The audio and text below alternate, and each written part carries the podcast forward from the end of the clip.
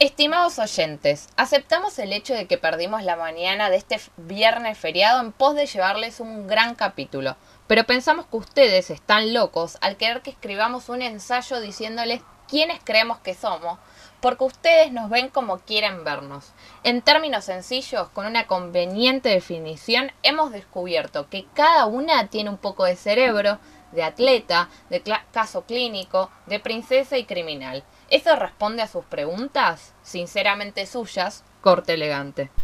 Disculpe, ¿fuego tiene?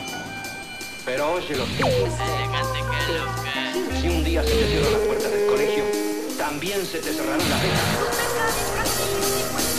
Hágase el corte. Cortés. Y muy Pero no te cortes mucho. Yo hago puchero, dígate puchero. Yo hago ravioles, eres ravioles. ¡No! ¡Ya me evitó! Hola, ¿cómo están? Bienvenidos a Corte Elegante. Este es un nuevo episodio. ¿Cómo estás, Lau? ¿Todo bien? ¿Y vos, Lu? Bien, onda? todo bien. Este viernes bien, feriado. contenta. Un viernes feriado, estamos acá eh, poniéndolo todo. Y es un capítulo, la verdad, que re lindo, porque son películas que, que nos encantan, ¿no? Además que revimos. O sea, no, Sí. no hay forma que no la hayamos visto 20 veces cada una, más o menos. Es terrible. Sí, sí. Nos formaron. Las amamos y también, también nos marcaron, porque son películas que, bueno, salvo la- algunas que son más nuevas, que las vimos de más grandes, las otras, o por lo menos yo las vi de cuando era más chica, y son como, no sé, como que marcan. Es que creo que es como el primer acercamiento que quizás uno empieza a tener con, con, con, el, con el cine en realidad en cuanto a tele igual, ¿no? A películas de, de que eran más transmitidas en, en la televisión y que te, te empiezan a formar. Y creo que muchos de los que hoy podemos referenciar a Clueless, a The Breakfast Club, todo hay como cierto amor por todas este tipo de películas que te queda, como que las querés ver igual, aunque algunas son de las, de las más actuales, de películas de adolescencia o coming of age o como le quieran decir, son bastante malas a comparación de otras, pero que igual las querés ver, que querés ver qué pasa, a ver qué, qué, qué inventaron ahora, qué problemas tienen Sí. los adolescentes.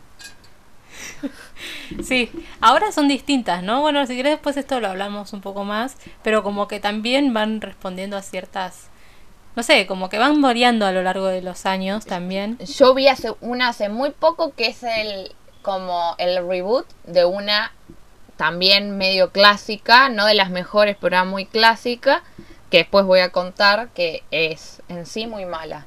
Pero yo creo que no está tan mal. Es mala, pero tampoco la pavada. pero bueno. Igual las que elegimos, las que elegimos hoy son icónicas. eh, por lo menos las más viejas son como no hay forma que uno que no diga marcaron. esta película marcó algo, pero marcaron algo eh, en, para mí en el género.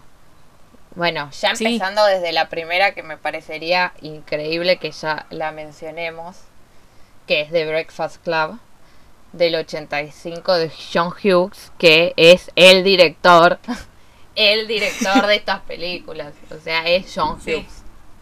Y desde Bueno, y de- para los que no hayan, la- el editorial es como una referencia a, a esa película.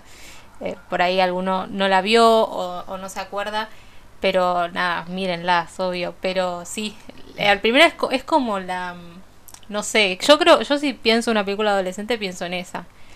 Ya Y- la música incluso es, uno o sea, escuchás tiene ese todo- tema y ya. tienen todos los elementos. Tenemos a los 80, que ya de por sí es como gran era. eh, la música, los personajes, eh, la forma, los co- el colegio en sí, porque es como, es esa forma de ver el colegio estadounidense que después se replicó en todo. O sea, está en High School Musical, está en... Si la ves es como ver la base de un montón de otras cosas que viste y que te fuiste nutriendo porque los directores, guionistas hacen referencia por lo que fue esa película en su momento. Que no Mm. sé, no sé cómo fue en, en ese momento la película, cuánto fue, si fue exitoso o no, me faltó averiguar ese dato. Pero suele pasar que en realidad estas películas envejecen bien. O sea, como que es, es mucho después el reconocimiento que se les da. Pero igual de Breakfast Club claramente es hito y marcó un momento. Sí. Es increíble. Ah. La segunda de la que vamos a estar hablando es a mí es, esta película me fascina, me fascina, me fascina. Es Clueless. Eh, Increíble. una película del 95, también icónica, o sea, el otro día la vi mil veces y siempre que la vi, no- a mí no me sorprende lo... Sobre todo, el- bueno, el personaje de ella me encanta, pero los, los diálogos, ¿viste? Lo, lo dinámicos que son, eh, Es- están ella- llenos de no, es. Es no, es que la película está llena de detalles. De- y la podríamos analizar como eh, la próxima de la que vamos a hablar, pero se puede analizar desde el vestuario muy bien, desde todo lo que... O sea, está muy bien construida desde todos Mm. sus aspectos. Por eso es tan buena en realidad, porque si no, no dejaría de ser como una película como de, de adolescentes en realidad, pero está tan bien construida y todo que la rompieron todas, sí, es buenísima. Sí, sí, va como un paso más allá en, en el nivel de detalle que, que logra, que parece, que a veces vos decís que parece exagerado, pero está, está muy bien hecha, o sea, está muy bien hecha. Si no fuera por eso, lo que pasa es que a veces para mí se es como que uno tiene como la tendencia de decir, bueno, son adolescentes, entonces la película es como medio mediocre, entonces como que suele, eh, no me sale ahora la palabra, no es sobreestimar, sino al revés. Eh, ay, no me sale. Como minimizar. minimizar como la importancia de las historias, pero acá hicieron, o sea, hicieron el trabajo impecable como debe ser un buen laburo a pesar de que quizás era una historia más banal, que en realidad no, para nada, en realidad es banal. Y, y lo logra, o sea, y lograron una masterpiece como no no hay nadie que no referencie, eh, acá sí lo sé, eh, Clueless no fue, no ganó mucho en taquilla cuando salió. Fue después que empieza a generarse como esta mística atrás de Clueless y, y su gran esplendor. Y es, es buenísima. Alicia Es buenísima. Silverstone la rompe toda. eh, es increíble. Sí, están todos, están todos muy bien, están muy bien hechas. Eh, todas, estas, todas las películas Ah. Paul Rudd. Todas estas películas, la verdad es que para, son como las que nosotras vemos y decimos son las mejores, o sea, las más icónicas por lo menos, pero hay un montón. Eh, Hay un montón de películas. de Sí, no, no. Y bueno, y la próxima, claramente, quizás la más cercana a nuestra contemporaneidad, pero que bueno. Porque claro, Lu, nosotras no nacimos en Clueless, nacimos en... No. eh, o sea, no somos contemporáneas a... O sea, sí, pero no éramos bebés de un año, dos años. Pero nosotras acá sí, Mingers. Hito, icono, icono de todo, escenas que quedaron tipo en el cerebro. Por Dios, todas las El actrices otro día fue ahora 3 de octubre eh, y me acordé que el 3 de octubre él le pregunta qué fecha claro. Y también eh, yo tengo un chiste muy recurrente que quiero decir que, que cuando sea presidenta de la nación los miércoles vamos a usar todos rosa eh, en honor a las plásticas. eh, así que votenme. Ah, no, pero es como que, que está como que uno lo reviví. Es como una película que quedó. Y desde Mm. todas las... A ver, Rachel McAdams haciendo de Regina George es impresionante. Y ese Es mismo año ella hacía Diario de una Pasión eh, con Ryan Gosling. o sea, ¿cómo puedes hacer? ¿Cómo hace? ¿Cómo hizo esa mujer? Parece otra persona aparte. Ella fue Regina George y la otra boluda en Diario de una Pasión y como, por Dios, mujer, tipo, esa diversidad de personajes. Te queremos. Sí. Ay, No, increíble. Chicas Pesadas también, me parece que al igual que, que Clueless y que The Breakfast Club, está tan bien hecha, tan, tan bien, el guion, el guion es muy, muy gracioso, o sea, Sí. son películas muy divertidas, tienen unos chistes audaces también, ¿eh? porque son películas que están pensadas para jóvenes, pero sin embargo tienen... Eh, Nada, tienen un guion que está, que está muy bueno. Bueno, atrás de Chicas Pesadas está Tina Fey, como que tenés, eh, tenés nombres pesados también. Y claro, bueno, eh, de hecho está, eh, sí, Sí, Tina Fey, que, actúa, que- que pero- también está, que de hecho su es personaje es, buenísimo. Es buenísimo, es eh, lo más... Y bueno, y por último, ahora sí, que quizás, para mí, esto quizás lo podemos analizar después, no lo voy a decir ahora, pero bueno, viene Booksmart. del 2019 con dirección de Olivia Wilde, la, la actriz que todos que ahora se está incursionando en la dirección. Mm. Muy buena, tuvo La está rompiendo. la rompió toda, fue muy buena peli. eh, si no la vieron, la recomiendo. Es muy. Es divertida, o sea, tiene todos los condimentos que acabamos de decir, pero en una onda más moderna y con ciertos condimentos que hablan de una época distinta a las que venimos hablando ahora. Mm. Sí. O sea, con, como con un upgrade. Un upgrade que lo demanda la época igual para mí. Ya... Sí, como que est- está más deconstruida, ¿no? Porque Claro. si nosotros vemos The Breakfast Club, hay cosas que decimos, bueno, Eh. acá es complicado, terreno complicado, pero le- eh, todo leyéndolo con los ojos de hoy, ¿no? Incluso Clueless, o sea, No, la relación de ella con Paul. Rudd y No. Girls ni hablar. La relación de ella con Paul Rudd decís, bueno, no sé, a ver qué pasó ahí, o sea, es raro, pero bueno. Es raro. la Bueno, vista gorda. Sí, no, pero además, no sé, Mingers que ellos le quieren ar- arruinar el hot body a Regina Shores y es tipo, bueno, raro, hablemos de cuerpos, pero bueno, no ahora, porque me leí unos threads, pero... eh, Claro. En cambio, claro, vos ves Booksmart y está, eh, ya está todo esto como procesado. Claro. Olivia Wilde leyó, leyó hilos de Twitter. y dijo, bueno, tenemos que hacer una película que no nos cancelen, entonces...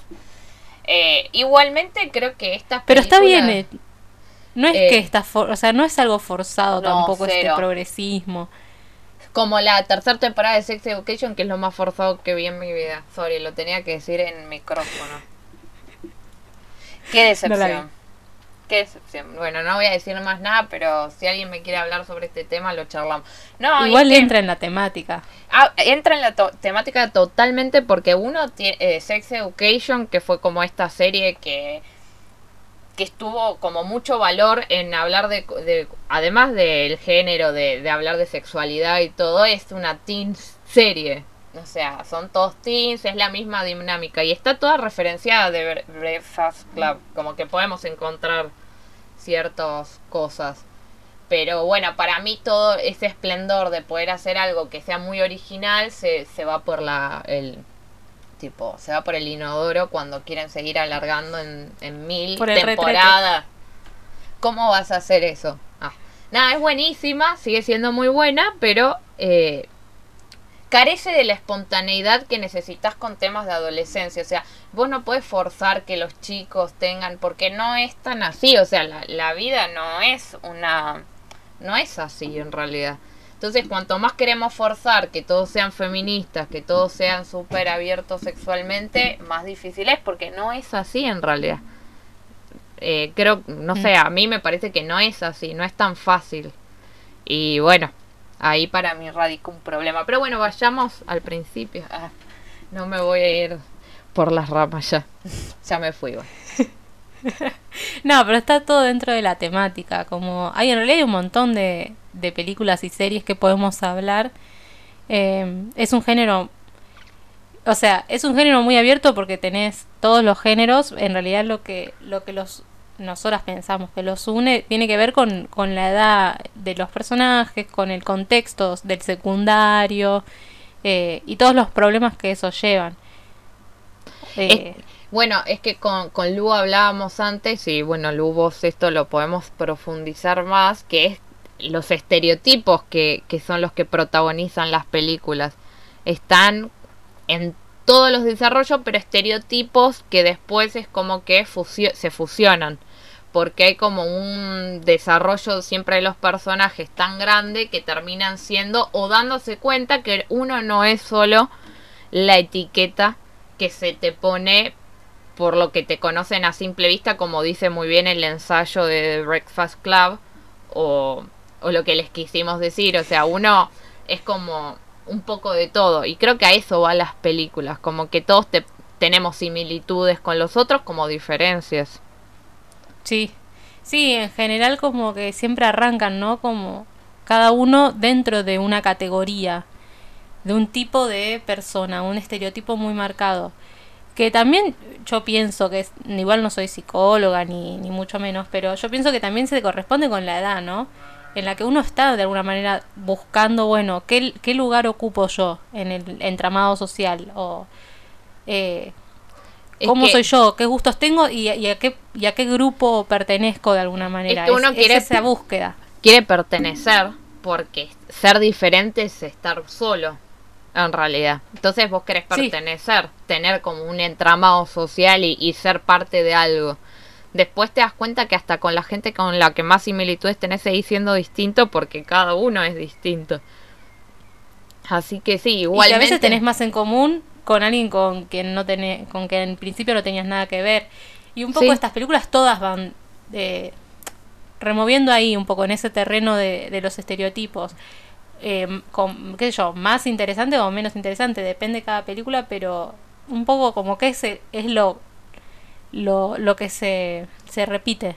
Creo que de Breakfast, eh, volviendo a la primera, digamos, para ir hablando de esto de Breakfast Club, lo que hace muy bien es que pone a todos este, estos estereotipos haciendo nada y vemos Claro. cómo se desarrolla cada estereotipo, todo muy junto, muy pegado. Entonces vos ves las diferencias de cada uno y, y se puede ver cómo, cómo en realidad no es tal tanta la diferencia y ahí es, es como mucho contraste y cómo en realidad Sí. pueden ser amigos y cómo, o sea, como que ahí realmente está muy bien hecho. Bueno, a- amando la película, claramente. Me hago un de tatuaje que- de, de Breakfast Club en el brazo. El hecho de que tengan que estar encerrados en un sábado, ¿no? Digo, toda esta situación de, del encierro y de estar obligados a tener que pasar como ocho horas juntos, sin ningún tipo de, o sea, sin nada por hacer, como decís vos, y también como que ponen evidencia y que en un principio están todos tratando de marcar la diferencia del uno con el otro. El- por ejemplo, el, el personaje de el criminal, si se quiere, eh, está todo el tiempo diciendo, no, yo soy, yo soy distinto a ustedes, no, ustedes son, vos sos una tarada porque te sos la nena de papá, y vos sos un tarado porque sos el nene de papá. Y como que están todos muy marcando, marcando muy claramente sus diferencias. Y después ya se empiezan a caer un poco las caretas. Y empiezan a darse cuenta que en realidad todos la están pasando como orto Sí. en sus casas y con Es- sus amigos. Y, y bueno, y que tienen eso en común. Es que La- creo que en realidad. Y, y qué buen. No, claro, todos somos infelices. Qué buen, qué buen mensaje, chicos. Sigan el día. Nada. Creo que igual sacando de que. No, no sé si son como infelices, sino es como que les está costando encontrarse en los grupos que en realidad ellos pen- pensaban que pertenecían. Creo que la adolescencia un poco es darte cuenta. Creo que ahora está un poco corrido igual eso. Lo, lo traigo a mi vida, digamos. Es como que hago, me pongo a mí. Cuando yo salí de la secundaria a la facultad, fui notando cómo eh, lo que yo, donde yo pensé que pertenecía o donde yo era yo, fue cambiando y fue mutándose. Y me di cuenta que en realidad yo podía hacer un montón más de cosas y que no necesariamente era tal Laura y como que hay siempre un descubrimiento propio de esto. Esto es mío, quizás alguien lo, se dio cuenta más en la secundaria, otros se dan cuenta más tarde. Pero creo como que por eso todos nos podemos sentir reidentificados con estas películas a la edad que sea, porque todos volvemos a ese autodescubrimiento que quizás en la adolescencia es muchísimo más fuerte y más exponencial. Es como, creo que las voy a disfrutar hasta cuando tenga 40, 50 años, si el mundo quiere que lo sobreviva, me voy a seguir referenciando a estas pelis, porque tienen algo de lindo, como de esperanzador al mismo tiempo. Como no Sí. estás solo. Creo que ese es como el gran mensaje también de The Breakfast Club. No estás solo en esto de lo, lo pesada que es la vida. Y sí, qué lindos Sí. mensajes damos. No, pero la verdad es que sí, el final es, es, es muy esperanzador en ese sentido. Y bueno, Y- el mensaje. Es Y que- la canción y el bien. plano final es es es Chicos, si no, por favor, si no la vieron, véanla porque no, no, se la, no se van a arrepentir, de- de- digamos, de verla. Tiene todo, todos muchos condimentos y para quizás ir yéndonos para la otra próxima peli, tengo un dato curioso de esta peli. Quizás lo sabías, quizás no. La escena cuando ellos están fumando y que después se ponen a hablar y preguntan por qué está cada uno en, en detención, Es toda improvisada. John Hughes les Ah, sí, pidió que ah, yo no lo podía creer cuando lo leí. John Hughes le pidió a cada uno de ellos que eh, inventen algo.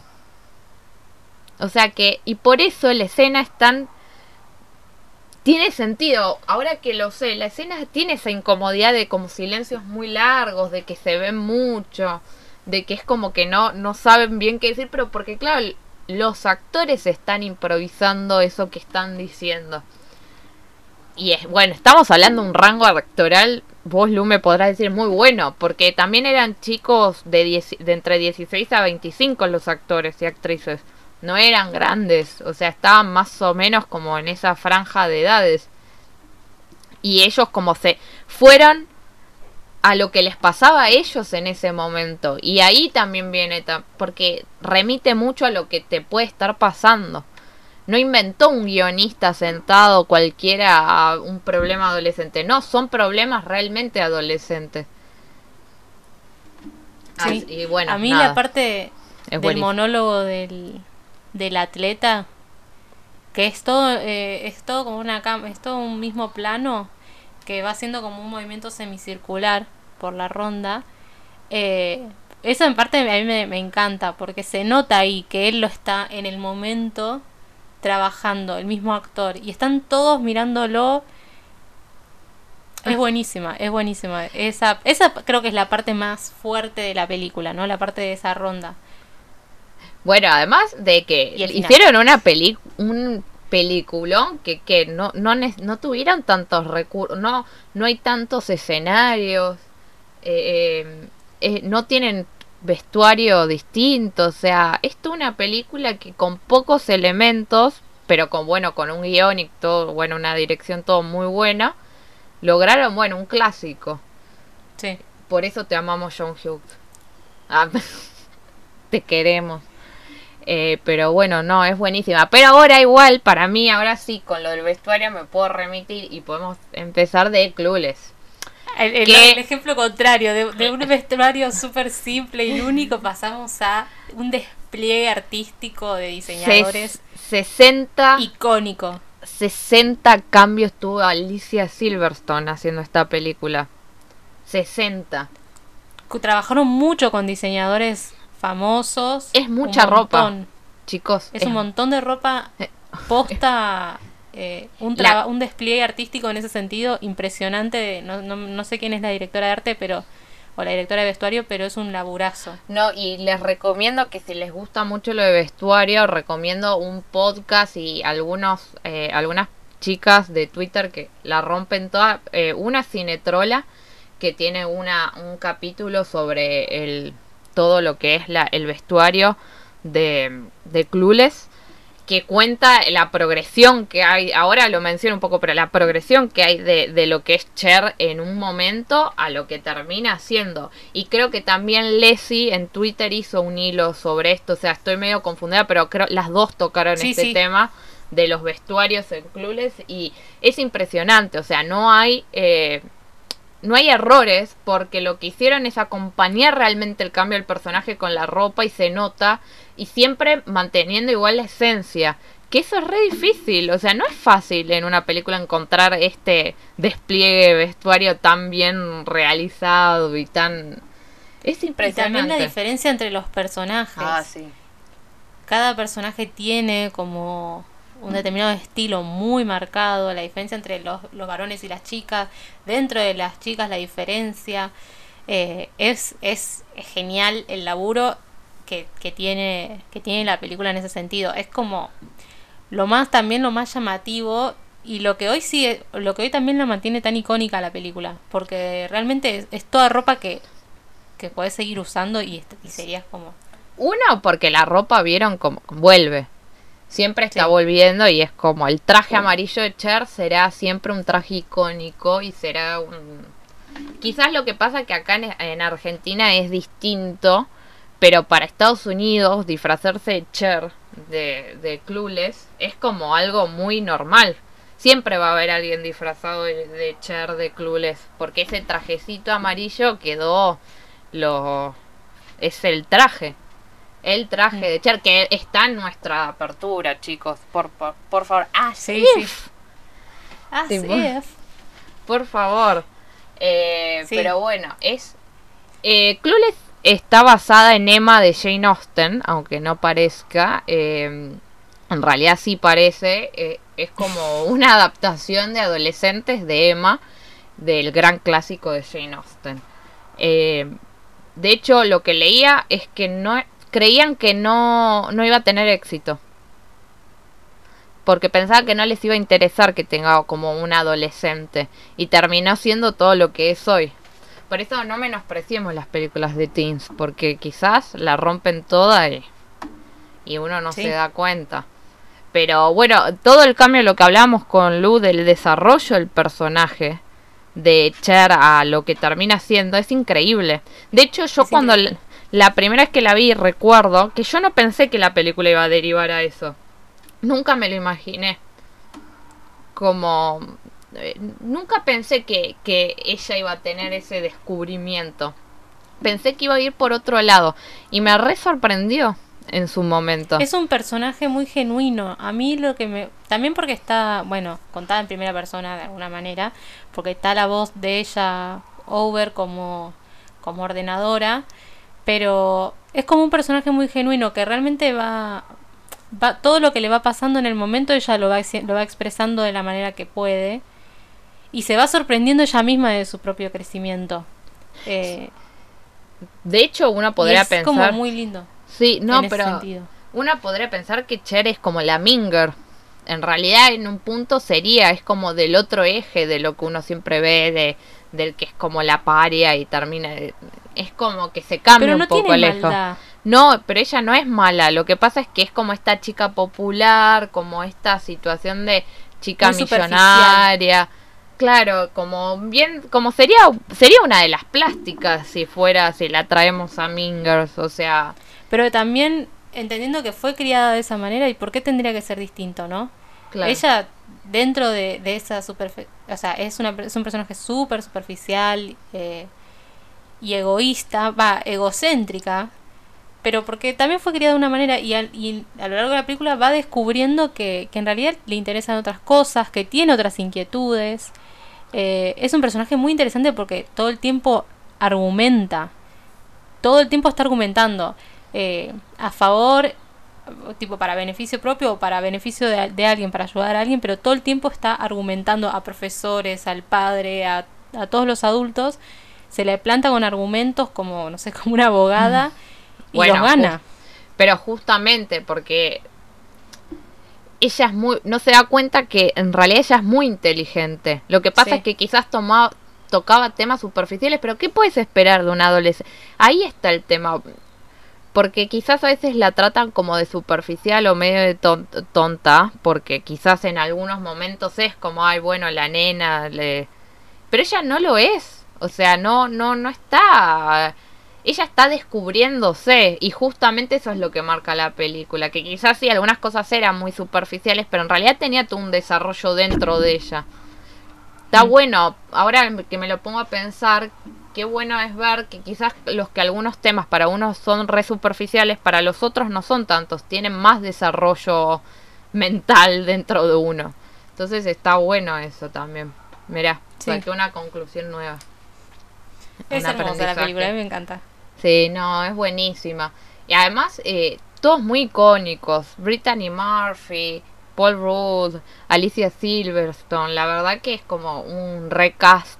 También está el de el, el, el que es el novio de la amiga. También es reconocido ese Sí. actor. Que ahora no Eh, se bueno, él está en eh, Pequeñas Grandes Amigas, ¿viste? Con Brittany Murphy. Sí. Ah, es es el verdad. amigo de ella. También. Ah, tiene un montón de actores conocidos. La eh, Dion, la mejor amiga de Jack, también es conocida. Sí. E hizo varias cosas. Bueno, Jeremy Sisto, que hace de- del chico popular, eh, también es reconocido. También es- Under. Está... ay. No, están todos igual. No, Están que... todos. El profesor también. Son, todos son todos bastante conocidos, sí. Sí, so- Muy la verdad, icónica la película. Muy, muy Es como icónica. lo- Sí. Pues no podían dejar de decir icónico. No, además es, no, es que es perfecta, tiene, es muy, además es muy graciosa. Realmente son esas películas que si tenés ganas de, de pasarla bien y de, de que tu mente tipo frene. Pero no son películas eh, malas, al contrario, son películas buenas, pero que necesitas quizás un descanso para no verte un, una cuestión mucho más dramática, está buenísimo porque es buena, te vas a reír y además tiene ciertos condimentos muy interesantes para ver, así que siempre es un gran plan, claramente. Sí. Creo que hacerse una maratón de todo lo que dijimos es imperdible, porque es buenísimo todo, o sea, sería lo Sí, más. La vas a pasar bien. Bueno, y ahora sí nos direccionamos a Jingle Siglo Bell, XXI. Jingle Bell, Jingle Bell Rock. Bueno, no, a Mingers, ah, claramente. Con se- semejante cast para el momento. O sea, todas las personas que estuvieron, al menos de las plásticas, la mayoría, son actrices súper re- re- reconocidas. Amanda Seyfried. Rachel McAdams y Lindsay Lohan. O sea, bueno, Lindsay Lohan ya era de por sí igual un ícono para esa época. Sí. Era la actriz del momento. Ahora no tanto, pero en ese momento era la actriz en mayúscula. Sobre todo de películas adolescentes. Bueno, la de historias de una adolescente, la de Disney, Confesiones de una... una típica adolescente, es buenísima. Es buenísima.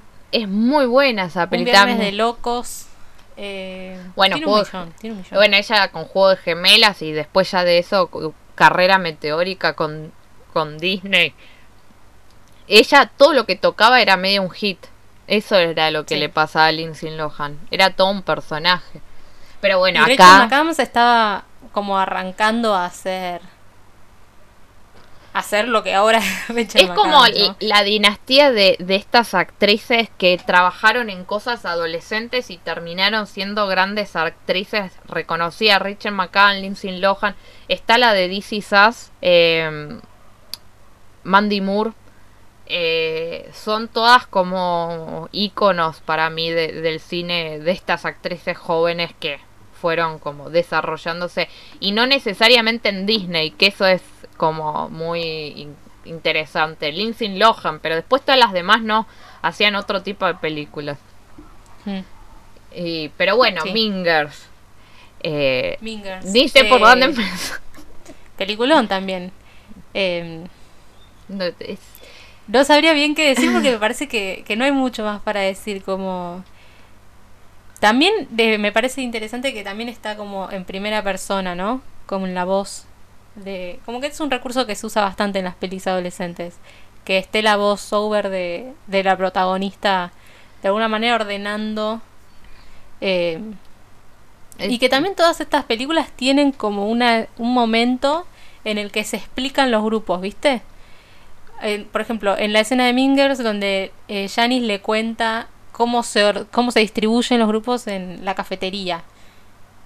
Como ahí van los drogones, ahí vamos nosotros que somos los más copados, ahí van las plásticas, ahí... Bueno, pero No sé. Ahí te voy En a tocar. también. Sí, en Clueless está. Y también es, te das cuenta que ellos mismos se ponen las como las etiquetas y después se dan Sí. cuenta que todo se va mezclando porque de hecho en todas las películas todo termina medio mezclado tanto en Clueless como en Mingers todos se, se, se empiezan como a mezclar y se dan cuenta de que no necesariamente, o sea, que te podés llevar bien todo.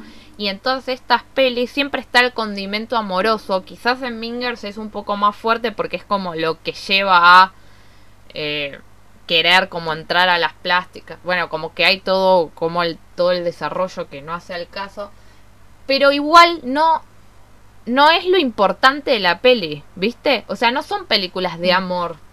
Son No. películas que van por otro lado que tienen la relación amorosa, que creo que esto se ve más en Clueless igual. Alicia Silverstone termina dándose cuenta que está enamorada de Paul Rudd, pero la película iba por otro lado, nunca se tocaba ese tema. durante la Ella peli. como que quería estar de novia y quería estar con alguien, pero pero porque no quería porque se sentía sola en algunos momentos Claro, y un poco incomprendida, pero pero no es lo que la mueve no. para nada. Y en Chicas Pesadas tampoco es lo que mueve es una parte más, de lo pero que en realidad pasa. lo que mueve es eh, un poco la venganza de Janis, No, querer ser parte la también como... de Cady. Claro, querer ser parte del grupo. Y Sí. eso es re rescatable de estas pelis para mí. Como no, en realidad el amor no es lo, lo central, sino es otra cosa. Después se, pero porque es como la vida misma, después se van metiendo otros condimentos, pero los personajes tienen otras ambiciones y en esas ambiciones crecen. Y bueno, Sí. a mí Mingers me parecía, me acuerdo cuando la veía, re des- despiadada igual. Como era súper... Se van medio al carajo, en realidad. Está... Sí. Se van al carajo, o sea, realmente Incluso se van los, al carajo. los adultos de la escuela, eso también está bueno, que no es solamente tipo, los profesores son hasta peores que los alumnos. Sí, En- eso es lo loco. Como son películas adolescentes que supuestamente deberían ser para... Pero no, no, están muy bien hechas para que sean de adolescentes, pero tengan un montón de otras cosas que si ah, se fueron al... al si no sí, fuera en como plan chistes com- más border. Sí, sí, pero si, si es, no es plan comedia, se podía ir la peli. Eso es lo Sí. que me mata. Son tan, tan delgada y lo hacen tan bien esa delgada fin, fi- eh, línea entre irse al carajo y, y- y es buenísimo. Es Qué gente inteligente. Ah, la verdad, Sí. No, sí, no bueno, y tengo- pasa lo mismo un poco, ¿no? En todas como que van descubriendo eh, quiénes son y quiénes quieren ser. Es que quizás esa es el núcleo de todas estas pelis. ¿Quiénes somos? Y, y a dónde queremos apuntar también. Como, bueno, ¿a qué quiero ser? Entendiendo que, que quizás nunca sé quién soy en realidad, un poco. Y también que no es tan importante marcar la diferencia con el otro, que es distinto. Porque viste que siempre es como yo, vos y yo pertenecemos a mundos distintos, porque yo soy popular y vos no. Entonces no podemos hablar, no podemos compartir el mismo espacio, más que el pasillo de la, del- de la escuela. Y en realidad no es tan así. Y después se va, eso se va rompiendo, se van filtrando las, las relaciones. Y sí, obvio. es como... Bueno, pero eso es lo enriquecedor de, de, de compartir con otros, me parece, un poco. Sí. Eso enriquece mucho a la vida en sí misma. Bueno, y voy a pasar, porque creo que esto toca mucho a Booksmart, eh, el hecho de que ellas, eh, Booksmart es una peli que voy, voy a intentar no dar tantos spoilers, porque es una peli bastante como nueva y quizás no mucha gente la vio. Y es interesante que la vean en sí, pero ellas es como que son nerds o no sé si nerds como lo que te- estamos acostumbrados, sino son chicas que quieren ir a una buena universidad, básicamente. O no, Sí. es como son su dos premisa. que son mejores amigas, solo son amigas como entre ellas, eh, como que están siempre juntas las dos, y como que deciden esforzarse al máximo, como que no ir de joda, no hacer nada para poder entrar, creo que a Yale. a- Sí, a la mejor universidad, a una de la Ivy Sí. League de, de Estados Sí. Unidos. Y, y el último día de, De, sí, del... de secundario se dan cuenta que Son se unas perdieron un montón de cosas que los demás entraron a re buenas universidades y también se, y se fueron de joda y se divirtieron durante el secundario y ellas como que quedaron re fuera de eso. Entonces, en una misma noche tienen que vivir todo lo que no vivieron durante los años de secundario. Y está bueno porque la película te va llevando por distintos lados, como que te va sorprendiendo también. Eh, siempre estás Me con parece- ellas, pero Para mí la clave de esta película es que le da una vuelta de tuerca tan grande a eso que es buenísimo, como porque siempre se plantea como el que son más jodones son los peores. Y, no es así. O sea, no siempre el que le gusta quizás eh, tipo ir a bailar es el más boludo. No. Y creo que ahí está la riqueza de cómo la diferencia, lo que lograron hacer, bueno, lo que logra hacer, no sé quién hace el guion, pero lo que hace Olivia Wilde con esto me parece genial, porque busca eh, esa contradicción de lo que uno también me parece de ciertas, o al menos yo, de, de juzgar a otros, y no es tan así. Y ellas, me parece que ellas mismas se dan cuenta de eso y ahí está como mucho la riqueza. Se permiten disfrutar un poco más. A ver. Y tampoco tenés este personaje como medio villana, que generalmente es una mina de popular, ¿viste? Como que no, no hay. Si bien están la gente que es más popular y ellas que por ahí no, no hay ninguno que sea así como villana, mala. Es que creo que ellas que por ahí en Minger sí, tipo Regina George está como más villana. No, es re villana, sí. Además le tira la comida a la gente. ¿Viste el típico tipo, te tiro la bandeja y eh, esas cosas? Es que creo que acá no hay... El antagonista y el protagonista son ellas dos al mismo tiempo. Sí. De hecho, son ellas dos, por el juego que hay que, bueno, para no, el juego que hay entre ellas dos de somos mejores amigas, pero quizás empezamos a diferenciarnos como, viste, en vez de ser culo y calzón, como le diríamos acá, somos individuos por separado y podemos empezar a querer otras cosas. También está eso, como ese descubrimiento de, Mm. che, amo a esta persona, pero puedo ir por otro lado también. Quiero vivir otras cosas. Y no Sí. está mal. No, y, y me parece re rescatable. ¿Sabes qué? Eh, me fijé recién, son todas mujeres las guionistas. Y sí, ves, está deconstruida esta película. hay cupo, hay cupo. ¡Ay, cupo, chicos! Bueno, esta peli hizo, es cl- claro, los diálogos son todos entre mujeres. No hablan tanto de hombres. o sea, es Sí. buenísima. ¿Esa cómo se llama la...? El, el test de, que para los Oscars, sí. Sí. Bueno, no es para Sí, los sí. Oscars, pero es el test de, lo, de las mujeres en las películas. De si hay dos mujeres hablando solas de algo que no sean tipos. Que hay muchas, El test de Benchel. De Bechdel. muchísimas películas famosísimas que no lo cumplen. Que hay películas clásicas que no hay dos mujeres hablando. Yo, el padrino. Mira, Y mucho menos de algo que no sean tipos. son Ese tres reglas. test. Son, tiene al menos dos mujeres, pero tienen que tener nombre. ¿Hablan entre ellas? ¿Hablan sobre algo que no sean hombres? Y a partir de ahí tenés, bueno, un montón. Bueno, hay muchas películas que no lo cumplen. Incluso películas dirigidas a mujeres. y creo que esto Comedias igual... románticas. Ah, bueno, sí. Creo que esto se empieza a ver mucho en los últimos años. Con películas como Lady Bird, como Booksmart. Por eso son tan eh, como...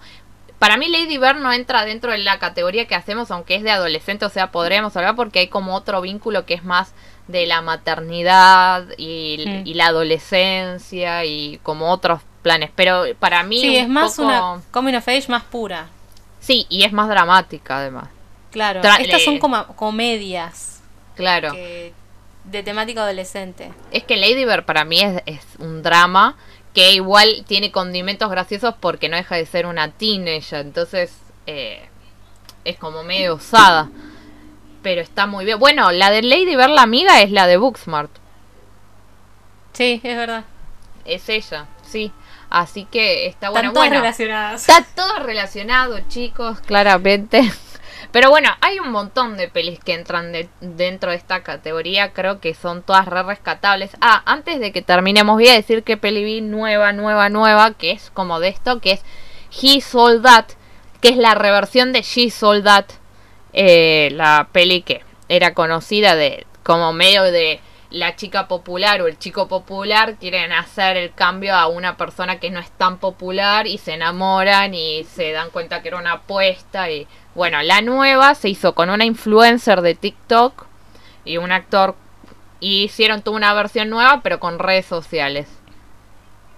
Lo que pasa es que estas pelis lo único que quieren es subirse a ciertos trends que hay de TikTok, de, de las redes, de forzar el celular y creo que, por ejemplo, Sex Education, a pesar de lo que dije al principio del capítulo, funciona muy bien Y no necesariamente tenés que estar todo el tiempo hablando de la tecnología y de los celulares. De hecho, en Sex Education se juega con que no sabes bien qué época. Sabes que es el presente porque tienen celulares táctiles y hablan de cosas, pero la- todas las televisiones son de tubo. Ellos se visten como personajes viejos, como que hay una melancolía que remite un poco a The Breakfast Club, a los ochentas.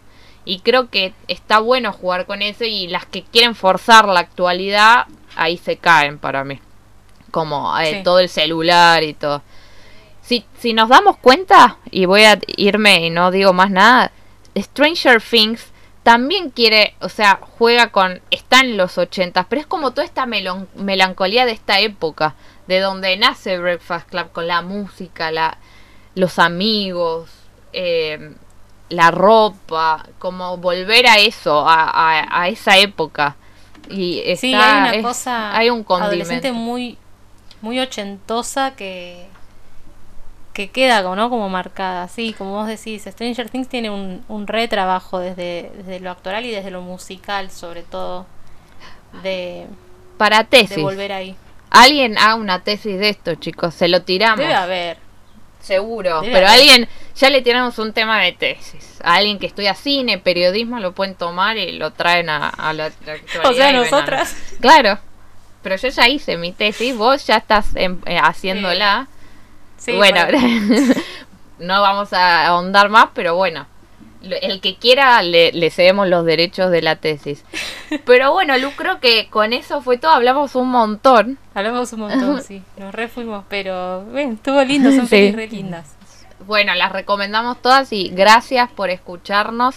Como siempre decimos, si tienen algún tema que les coparía escuchar, eh, estamos reabiertas a hacerlo. Películas que nos quieran recomendar, todo. Y nos encuentran en nuestras redes sociales, claramente, como siempre. Eh, que bueno, no creo que no tengo ni que decir, o si lo decimos, ¿cuáles son? Arroba corte punto elegante Instagram Arroba- y corte elegante Corte en- elegante. sí. en YouTube o Spotify nos encuentran así. Así que bueno, les mandamos un beso y chao. Chao.